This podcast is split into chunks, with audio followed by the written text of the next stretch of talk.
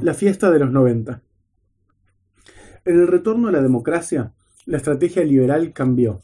Ya no se trataba de forzar el ajuste por medio de la violencia. Se hacía necesario trabajar de maneras más sofisticadas en la opinión pública y el sistema político. Necesitaban deslegitimar el reformismo, los sindicatos, la izquierda y la intelectualidad crítica, aparte de montar un aparato político que les permitiera llevar a cabo su agenda. Por eso, la dimensión cultural desempeñó un rol muy importante en la estrategia neoliberal de la vuelta de la democracia. En esto tuvo un papel fundamental la construcción de conocimiento técnico y de espacios académicos o pseudoacadémicos donde se elaboran políticas y estrategias. La fundación de la Universidad Católica, que comienza a finales de dictadura y se oficializa en el gobierno de Sanguinetti, puede ser marcada como el inicio de una nueva era. Al mismo tiempo, se dio una intensificación de las actividades de la, Fundación Konrad Adenauer, tradicional vehículo del ordoliberalismo que estaba presente en Uruguay desde 1967.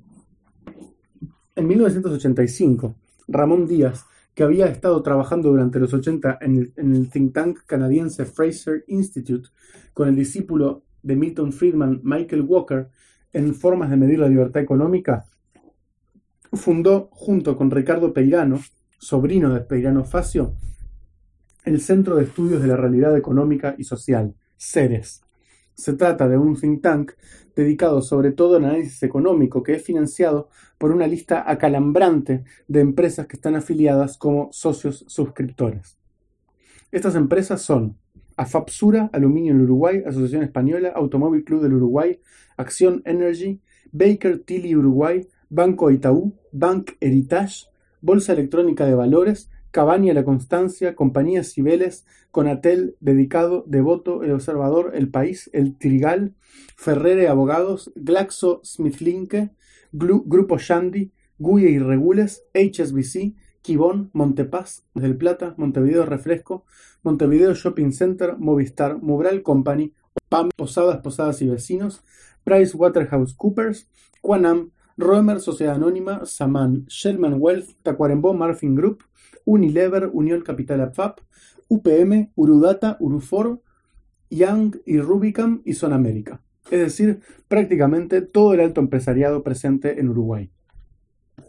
Esta infraestructura les permite reclutar a nuevos cuadros, investigar la situación económica y la opinión pública, proponer políticas, formar expertos que puedan hablar en los medios de comunicación y políticos que sigan la línea liberal.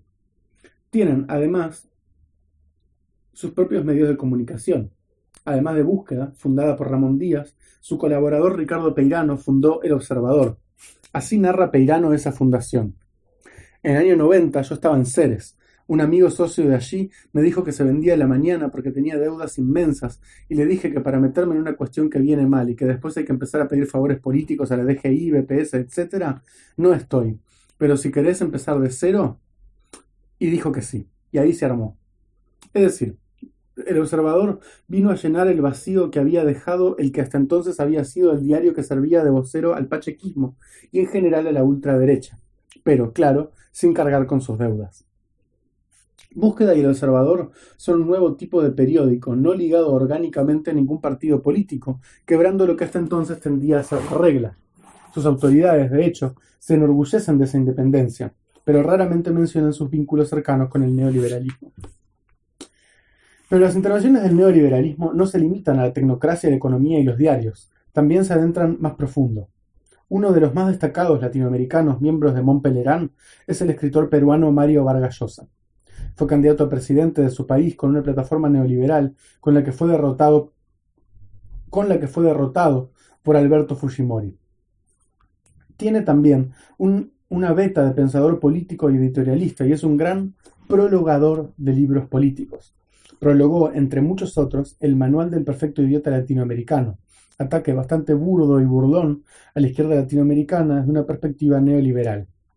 Se concentraba ese libro en atacar a los intelectuales que habían construido una cultura de izquierda, intentando desacreditarlos, especialmente al uruguayo Eduardo Galeano.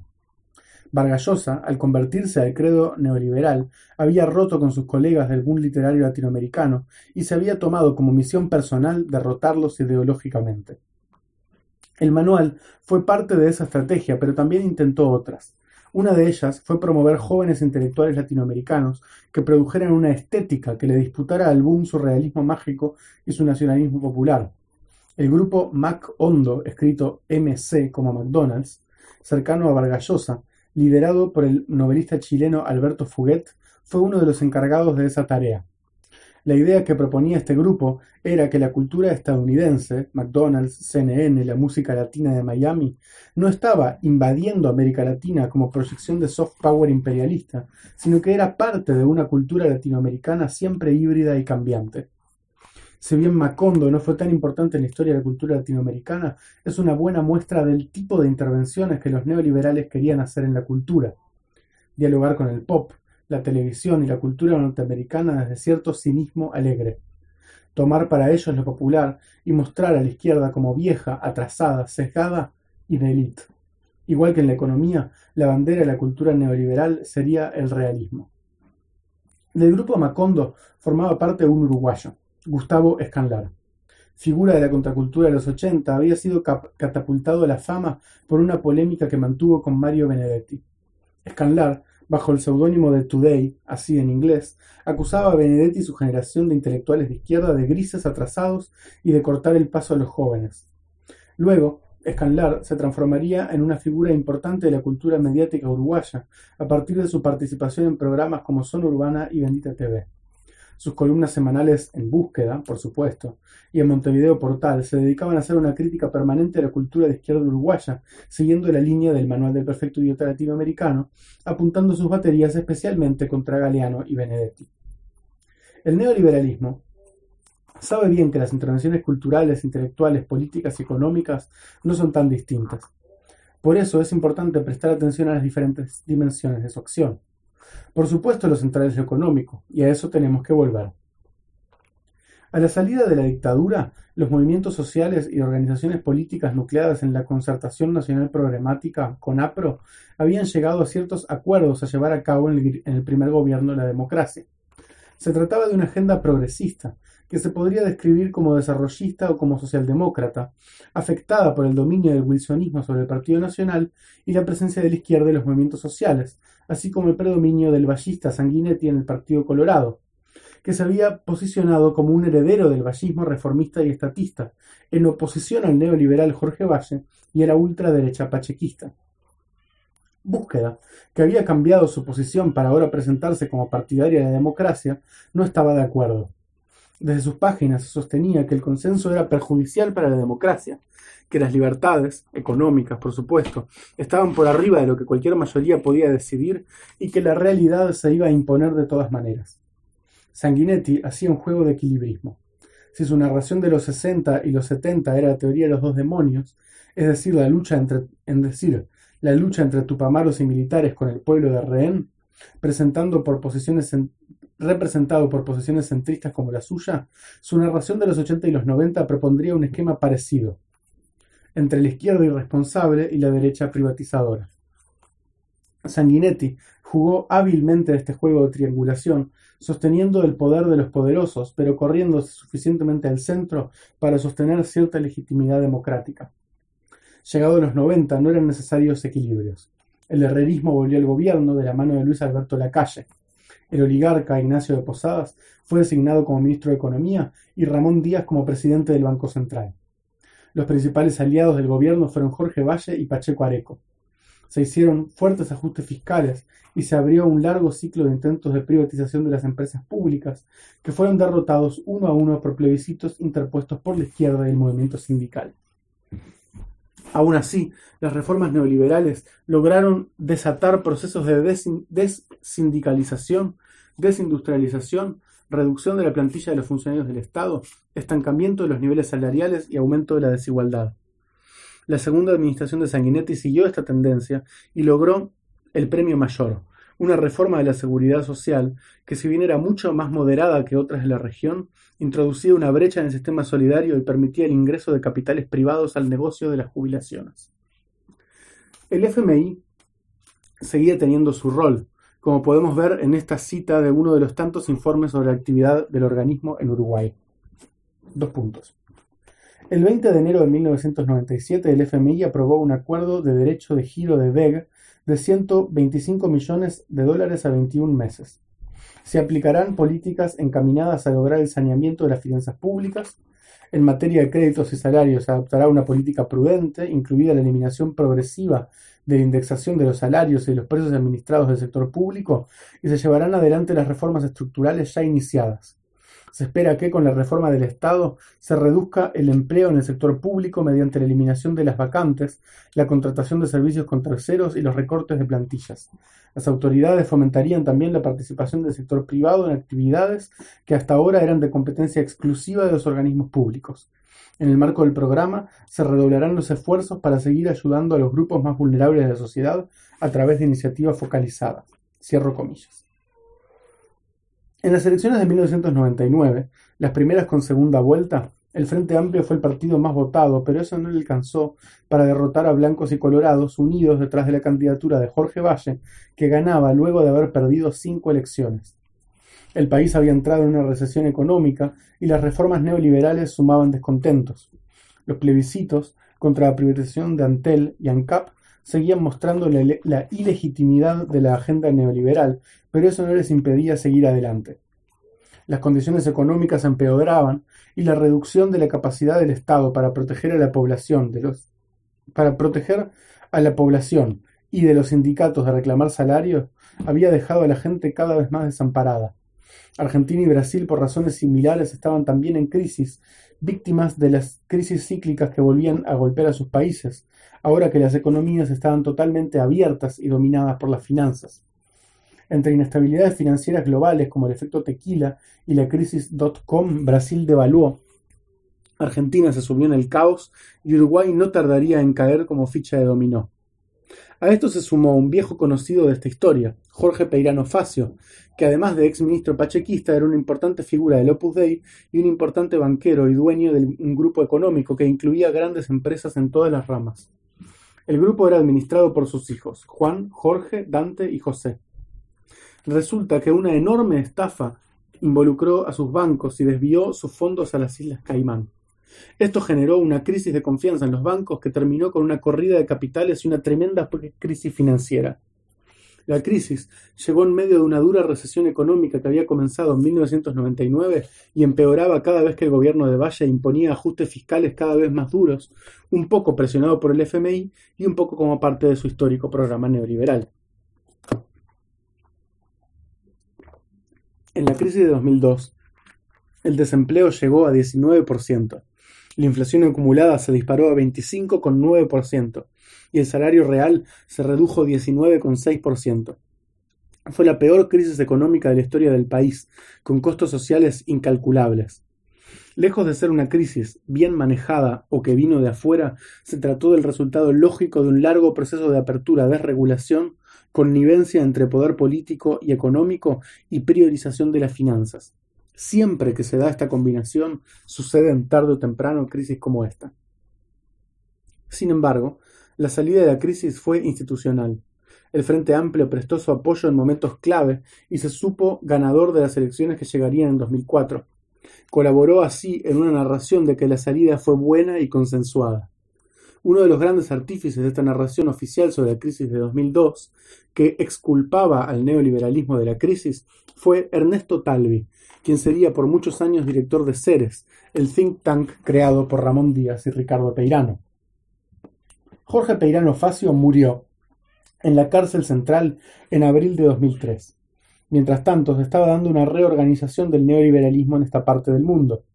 Ese año, Cabal, Centro para la Apertura y el Desarrollo de América Latina, un think tank basado en Argentina, comenzó a operar en Uruguay, con referentes como los politólogos Romeo Pérez, que fue asesor de Luis Alberto Lacalle, y Adolfo Garcé y Pablo Montaldo, director de la empresa financiera Nixus.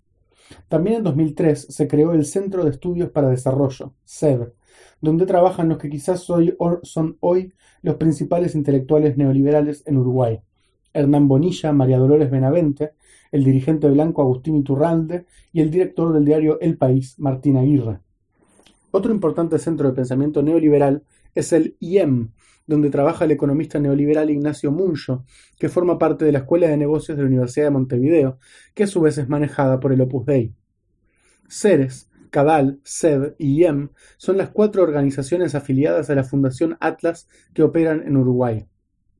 Existen, además, otras instituciones que sirven de centro al neoliberalismo uruguayo. La Academia Nacional de Economía, que funciona en el local de la Bolsa de Comercio, donde tuvo por muchos años un rol importante Ramón Díaz, el Instituto de Estudios Cívicos, cercano al Partido Nacional, y la ya mencionada Fundación Conrad Adenauer. La Fundación de Montpelerán hoy cuenta con dos miembros uruguayos, el empresario Eduardo Palacios y el abogado Nicolás Herrera, socio del estudio Guyer y Regules, miembro del Consejo Directivo de Ceres, miembro del directorio de DESEM Jóvenes Emprendedores, una organización para llevar la ideología neoliberal a los liceos, y expresidente de la Cámara de Comercio Uruguay-Estados Unidos, y quien, según su página personal, estuvo involucrado en las grandes transacciones recientes en el país. Herrera, además, es presidente de la Fundación Impulso, que administra un liceo privado en Casaballe. Comillas. Impulso surge de la idea y, desafío de un grupo de amigos, Marcelo Guadalupe, Elvio Strauch, uno de los hombres más ricos del país, Ernesto Talvi, Pablo da Silveira, Nicolás Herrera y luego Horacio Hughes que a título personal deciden tratar de desarrollar un instituto de enseñanza de tiempo completo, laico, gratuito y de gestión privada en una zona de contexto crítico para procurar contribuir a eliminar la brecha de aprendizaje. Cierro comillas. ¿Por qué? La plana mayor del neoliberalismo nacional fundó un liceo. La reforma educativa siempre fue muy importante para los neoliberales. Milton Friedman, de hecho, donó al morir su fortuna a la causa de la privatización educativa. A los neoliberales les interesa, por supuesto, tener el control de lo que se enseña, y como cualquier grupo ideológico le viene bien tener un liceo. Pero su intervención es más profunda. Buscan transformar radicalmente la forma de organización de la educación. Liceos como Impulso y el Jubilar, este último de características similares al primero pero controlado por la Iglesia Católica, son una primera pieza de esta transformación. Estos liceos se financian con donaciones privadas, es decir, de grandes empresarios como los mencionados, que son en buena medida exentos de impuestos, por lo que el Estado termina haciéndose cargo de buena parte de su financiamiento.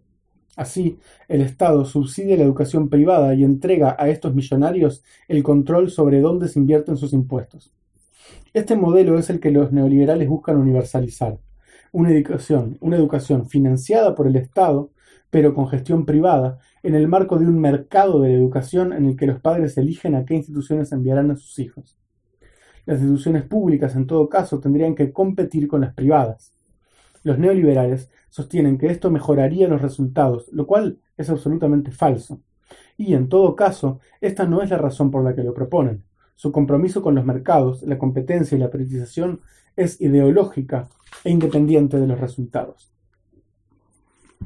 Para llevar a cabo este sistema es necesario universalizar las evaluaciones estandarizadas que permiten hacer rankings de instituciones que favorecen el funcionamiento del mercado y dar autonomía a los centros públicos para que puedan competir libremente. Esto tendría como, esto tendría como competencia la como consecuencia la reducción de la autoridad técnica de los profesores y la expansión del rol de la educación privada y por lo tanto de los ricos en la educación.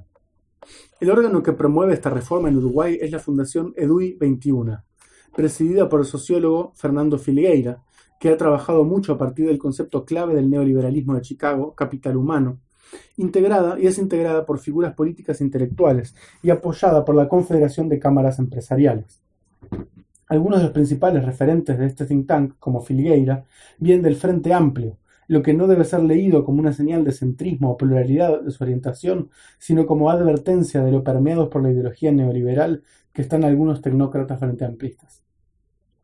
Uno de los grandes intelectuales de la reforma educativa neoliberal es el ya mencionado Pablo da Silveira. Pero Pablo es mucho más que eso. Filósofo de profesión, es un seguidor de la teoría de la teoría política de Karl Popper, en quien se inspiró para escribir un libro de teoría política llamado Poder y Tiempo, cuya tesis central es la de una larga pelea entre el, liberalismo y el totalitarismo, que englobaría a todos los no neoliberales. Da Silveira es uno de los pensadores más importantes de la derecha contemporánea uruguaya. Trabaja en la Universidad Católica, fue el coordinador programático de la campaña de Luis Lacalle Pou en 2014 y está llamado a ser uno de los grandes cuadros del gobierno si la derecha vuelve a gobernar. Como consta en su currículum, fue financiado por una beca de la Fundación Atlas. Así, la derecha va armando sus planes de gobierno. Da Silveira, Muncho, Benavente y Bonilla seguramente estarán en carpeta para ser los ejecutores de las reformas neoliberales y los ajustes del futuro. Talvi, discípulo directo de Ramón Díaz, es candidato a presidente por el Partido Colorado. El 22 de agosto de 2018 lanzó su candidatura en un acto en el que se hizo presente Dante Peirano, que el 1 de diciembre sería condenado junto con otros directores del Banco de Montevideo a devolver 340 millones de dólares a los ahorristas estafados. Los neoliberales han sido muy buenos tapando las huellas de las terribles consecuencias de sus acciones y sus vínculos entre sí.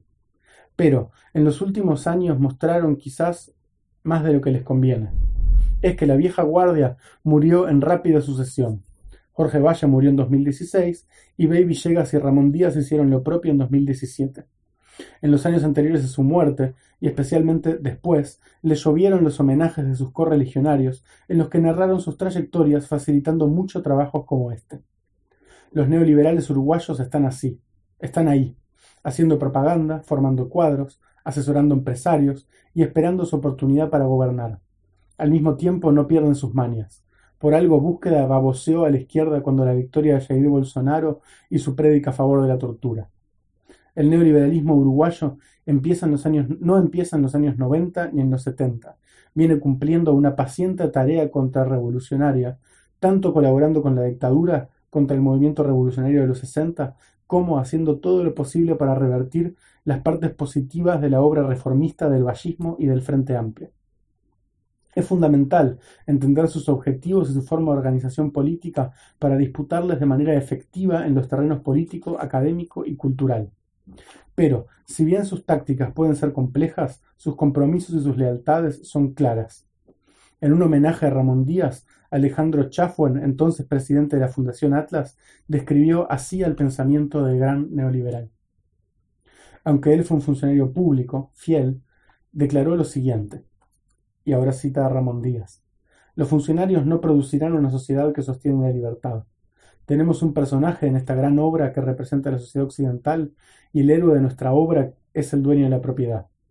Por lo tanto, pienso que debemos concentrarnos en las características especiales que han prevalecido en Occidente y que han producido un individuo particular, quien se considera a sí mismo un individuo privado e independiente con derecho a propiedad, no como un empleado del gobierno.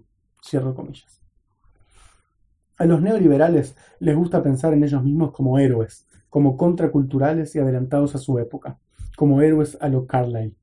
Pero al final de día admiten su más humilde lugar como fieles funcionarios de los verdaderos héroes de esta historia, los ricos.